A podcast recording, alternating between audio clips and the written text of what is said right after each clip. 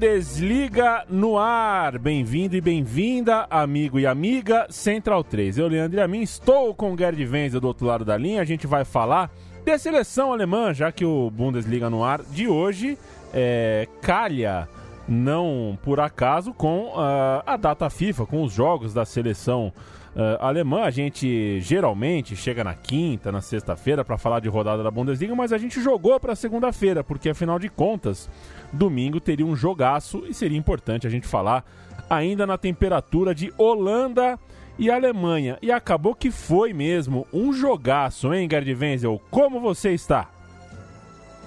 Eu estou bem, né? Especialmente depois dessa vitória até mais ou menos inesperada é, da Alemanha sobre a Holanda. Mas é, logo que o jogo terminou, eu me, eu me lembro de um dito popular que existe na Alemanha e alguns até atribuem esse dito popular erroneamente a Napoleão Bonaparte, que teria dito o seguinte: é, general, não basta ser bom, ele precisa ter sorte. E é um dito popular que também cabe nesse jogo, né? Quer dizer, não basta você ser um bom técnico, você ter uma boa comissão técnica, você ter bons jogadores disponíveis, você precisa ter sorte. E a verdade é que foi até reconhecida pelo próprio técnico Johan Löw ao fim do jogo. Tudo se encaminhava para que essa partida terminasse em 2 a 2, que até a meu ver seria um resultado mais justo né, pelo que as duas equipes fizeram, a Alemanha no primeiro tempo e a Holanda no segundo, mas a sorte acabou pendendo para a Alemanha, através é, do gol aí praticamente marcado já no, nos acréscimos pelo lateral esquerdo Schultz, depois de uma boa combinação entre Gündogan e Royce. Royce tinha acabado de entrar né, no segundo tempo, ele não entrou no jogo todo porque ele estava é, sentindo uma lesão é, muscular, mas deu para jogar três minutos e em três minutos ele deu assistência para o gol é, da vitória da Alemanha. A Alemanha jogou com Neuer, Ginter, Schul e Rudiger. É, no, essa é a linha de três zagueiros, né? Kirer, Kimmich, Tony Kroos, Schulz e Goretzka na linha de meio campo. E no ataque, Gnabry e Sané. É, alguma certeza a gente ter por aí, o, o Gerd? Porque uma coisa são os três zagueiros, né? Que o Joaquim Low usou. Outra coisa é o Kimmich no meio de campo. Isso também soa como uma, uma novidade, né? como um experimento aí do Joaquim Low. É, quanta, de, com, com quantas certezas você acha que a seleção alemã sai de Amsterdã? Olha, é, 60% a 70%. Então vamos para as certezas, né? E depois vamos para as incertezas. A certeza é que Neuer realmente está voltando à sua boa forma, né? Basta dizer que ainda no primeiro tempo ele fez duas defesas que lembram o Neuer antes da sua contusão, né? Ou seja, o Neuer que a gente não vê, não via há muito tempo, há quase é, um ano e meio, dois anos, finalmente ele reapareceu, fez duas grandes intervenções ainda no primeiro tempo. Então, o Neuer reafirma aí a sua posição de titular, mas Jochen Löw já avisou que ele vai é, dar chance ao Ter Stegen também jogar como titular é, nessas é, partidas aí pela, pelas eliminatórias da Eurocopa. As incertezas ficam se essa linha de três zagueiros, primeiro, vai ser composta por Ginter, Zülle e Rüdiger.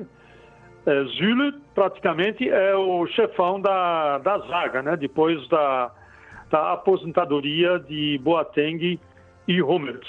A verificar se Ginter e Rüdiger vão ser os companheiros dele ou se vai haver aí uma outra formação de zaga central.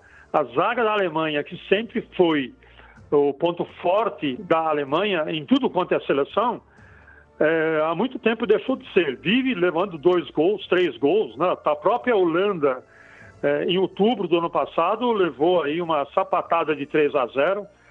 Então, esse, essa defesa ela precisa ser acertada, mas entendo de que vai jogar agora com três zagueiros mesmo e com dois laterais é, que sobem e descem o tempo todo. Né? No caso, foi o Kehrer pelo lado direito e o Schultz. O Schultz é um lateral esquerdo que, a meu ver, há muito tempo deveria ser aproveitado na seleção alemã. Ele sempre foi preterido pelo Jochen Löw. O Schultz joga no Hoffenheim, então parece que jogadores que jogam em times menores né, não têm tanta atenção, não entram no radar do Jochen Löw. Mas jogou um bolão, foi eleito, o Schultz foi eleito inclusive pelo, pelo portal daqui, que é como o homem do jogo, com nota 9, porque ele deu uma assistência, assistência para o Sané e acabou marcando o gol da vitória. Então nós temos aí uma. Para mim não é nenhuma surpresa. O Schultz há muito tempo, ele é muito melhor que o, que o Jonas Hector, né? muito melhor que o Plattenhardt. Então ele deveria ter já é, estar na seleção alemã como titular, já, já não é de agora. É, no meio-campo, nós é, aí o Kimmich como surpresa, para mim também não é surpresa o Pepe Guardiola no Bayern de Munique, ele muitas vezes jogou com Kimmich no meio de campo, fazendo assim um tipo Schweinsteiger, né? Aquele Schweinsteiger que a gente lembra muito bem, ele defendia, armava e vez por outra ia até para o ataque. O Kimmich tem perfil para fazer isso. Eu acredito até que o Kimmich vai se firmar eh, nessa, eh, nessa posição e vamos ver com quem é que ele vai fazer essa, essa dupla aí no meio de campo mais, vamos dizer assim, mais protetor da defesa, mas sem deixar de ir também para o ataque. Se ele vai fazer isso com Goretzka ou se ele vai fazer isso com o Cross. O Cross também é um medalhão que é, está pendurado aí. Ele pode perder essa posição a qualquer momento. O ataque, o ataque é esse mesmo, né? É, Gnabry e Sané ainda tendo a opção de colocar arroz em campo a qualquer momento. Então nós temos aí Nabi e Sané que, você lembra bem, né, Leandro? Eles não participaram da Copa do Mundo. O nosso Johan Löw, ele dispensou eles, né? O Sané e o Gnabry, quer dizer, não, nem, nem, nem tiveram a chance de, de, de, de jogar a Copa do Mundo, agora vão ser os titulares alta velocidade, mudança de posição, aproveitamento de espaços vazios. Tem ainda também no meio campo ofensivo o Gündogan. Então, acho que é mais ou menos por aí. O ponto mesmo a acertar na seleção alemã é a zaga, o miolo da zaga. Onde o único titular, a meu ver, é o Zülle, para comandar, para chefiar essa zaga. Agora, quem vai compor com ele nessa zaga, aí já é outra história. Aí vamos ter um trabalho pela frente. Ainda mais se continuarem sendo três vagas, né? O trabalho é, fica ainda maior. Muito bom ouvir Gerd Wenzel feliz da vida e otimista com a seleção alemã. É, fazer o serviço do Nico Schulz aqui, né? O autor do gol da vitória, ah. só 24 anos. Ele começou no, no Hertha Berlim. O primeiro, o primeiro time dele como profissional foi o Borussia Mönchengladbach, mas ele é da base do Hertha Berlim e foi contratado para a temporada 17-18 pelo Hoffenheim por 3 milhões é, de euros. Sabe jogar também é. como, como meio campo, né? não é só um lateral, por isso talvez é. tenha se dado bem é, com esse formato, né? com, essa, com essa formação com três é. zagueiros. É. E ele já tinha jogado contra o Peru, já tinha marcado um gol contra o Peru naquele amistoso que não vale nada, né, antes da Copa do Mundo. Mas enfim, ele é um jogador que vamos ficar de olho. Ele vai finalmente, né? Finalmente ele é um jogador que pode preencher essa lateral esquerda da Alemanha, que vive e mexe a Alemanha, fica improvisando ali. A Copa do, do Brasil, inclusive, colocou o Reveres aí na, na lateral esquerda, né?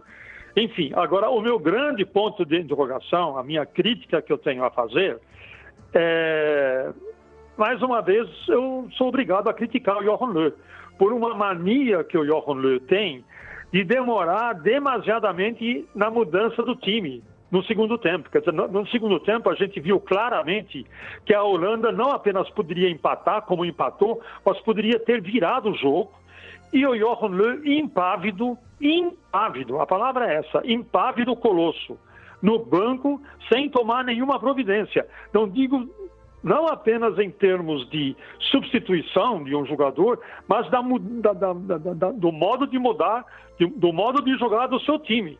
A gente tem que entender que a média de idade desse time é de apenas 24 anos. É muito jovem. Esses jogadores menos experientes, eles dependem da orientação do banco. Veio alguma orientação tática do banco durante os primeiros 25 minutos do, é, do segundo tempo? Nenhuma. A impressão que dá, Leandro, é que o Johan não tem plano B. Ele entra com, com plano A e vai com plano A assim até o fim do jogo. Se não der certo, paciência. Se eu tiver sorte, muito bem, como ele teve nesse caso, mas plano B ele não tem. Demorou 25 minutos para colocar o Gündogan em campo e demorou Olha, hum. 25 minutos né, no, no, no, segundo tempo, e depois demorou 42 minutos para colocar finalmente o Royce em campo, se bem que o Royce não está 100% fisicamente, é uma justificativa, mas entrou deu assistência e da assistência dele e de um passe do Gündogan para o Royce, saiu o gol da vitória. Então, Johan Löw, eu tenho essa preocupação com ele. É, tá certo que é a Holanda, a Holanda é, é um time bom, um time muito bem montado, o time está em renovação desde a sua eliminação da Copa do Mundo, desde fevereiro de 2018. Eu entendo que esse time da Holanda vai longe e mereceria pelo menos ter empatado essa partida. A sorte que não sorriu para a Holanda, sorriu para a Alemanha dessa vez. Para a gente fechar, eu vou, ter, eu vou fazer duas perguntas para ti, Gerd, maliciosas, digamos assim.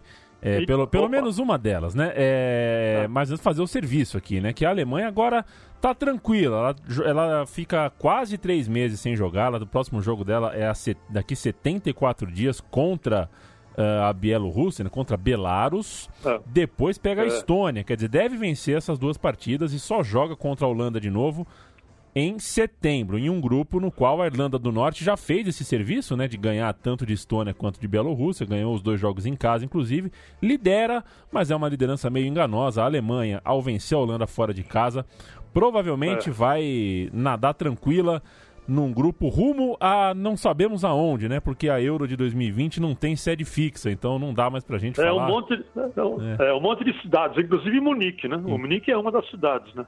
inclusive Munique. Agora a pergunta: daqui 74 dias, Belarus e Alemanha, alguma aposta sua? Você acha que alguém que está é, pedindo passagem aí na, na, ao longo da Bundesliga e a gente não se atentou ainda? Olha, eu, eu, pelo, que, pelo que eu pude ver desse jogo, eu acredito que o time deve ser esse mesmo. O, é, pode ser que, como eu já disse, né? Na defesa, talvez o, o Löw vai ter que mexer.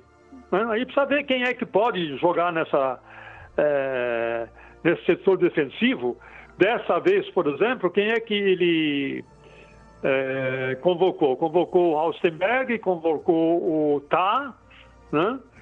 E, enfim, ele tem aí algumas opções, mas a verificar. Basicamente é nisso que ele tem que mexer. O resto deixa como está, porque, inclusive, é, Estônia e Belarus são é, adversários ideais para que esse time que jogou junto dessa forma pela primeira vez, possa acabar, inclusive, se entrosando mais um pouco. Mas acredito que dessa vez o Johan Löw acertou na escalação do time e, e acertou também na formação tática, pelo menos no primeiro tempo. Depois ele não soube mudar a formação tática. Então vai depender também um pouquinho é, do, do Johan Löw. Ele agora já não, a Alemanha não é mais favorita de coisa alguma, né? Então ela vai jogar muitas vezes no contra-ataque, como ela fez contra a Holanda no primeiro tempo. Enfim, mas vai ser o time base, vai ser esse mesmo que a gente viu jogar contra a Holanda. E a segunda pergunta é a seguinte: o quão, quão estúpidos somos nós é, por falarmos tão mal de Hal Edis antes da semifinal do 7x1, hein? A gente falou que o, que o Bernard ia deitar e rolar. A gente é, deu com a cara é. no muro, hein? Que, que é. falha nossa, é que né? Vedes, é, é que o Vedes, ele é, ele é pau para toda obra. Ele, ele, ele, ele compensa a deficiência técnica dele, o, deficiência não, a limitação técnica dele, ele compensa com aquela velha virtude alemã. Muita luta, muito esforço, muito empenho, muita garra, até o último momento, sabe? Então ele tem essa compensação. E por isso que ele foi tão bem. Ele foi bem na Copa do Mundo de 2014 aqui. Gente não pode, numa posição que não é a dele. Pois é. Não é? Pois é. Muito é... Respeitos ao Howeds, grande, a, grande participação também no 7 a 1 E meu, meus respeitos, minha saudade, meu abraço, viu, Gerd Veso? A gente volta uh, em breve para falar de Bundesliga, terminando a data FIFA. Eu gosto da, da data FIFA, mas eu não gosto também, viu, Gerd? Eu não sei como é. lidar com tudo isso. É, quero que ah, volte logo, bem. porque a briga pela, pela, pelo primeiro lugar no campeonato alemão tá muito do divertido. Gerd, então, até então, breve. Vamos nessa, quinta-feira, é, quinta-feira. Quinta-feira estamos quinta de novo. nós estamos aí. É isso aí. Então valeu, um abraço. um abraço. Tchau.